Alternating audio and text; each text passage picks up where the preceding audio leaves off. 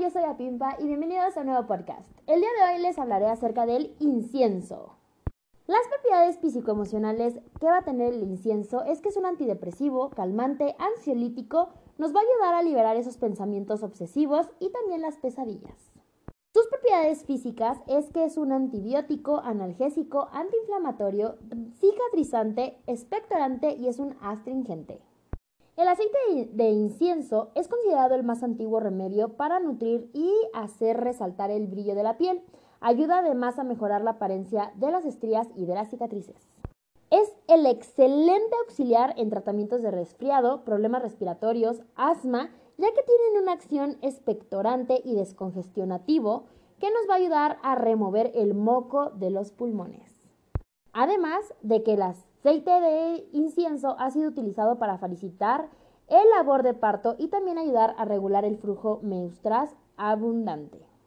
En cuestiones digestivas es excelente auxiliar para expulsar gases del intestino y es un apoyo para la digestión generalizada. Emocionalmente, emocionalmente el aceite de incienso nos va a ayudar a reducir la ansiedad, estrés, angustia, nos va a ayudar a calmar y a, revitalizar levantar el ánimo y relajar las emociones. Ayuda a conseguir elevados estados de conciencia espiritual, por lo que es ideal para la meditación.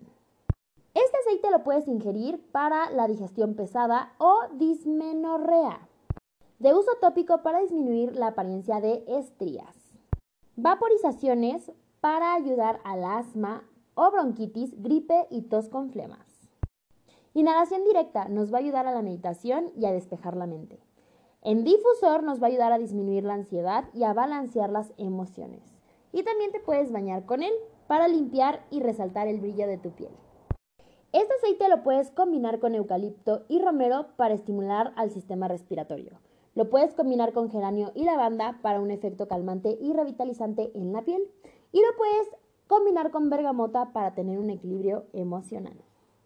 Y bueno, eso ha sido por el podcast de hoy. Espero les haya gustado y no me voy sin antes Recordarles que me pueden seguir en TikTok y en YouTube como Brulesia.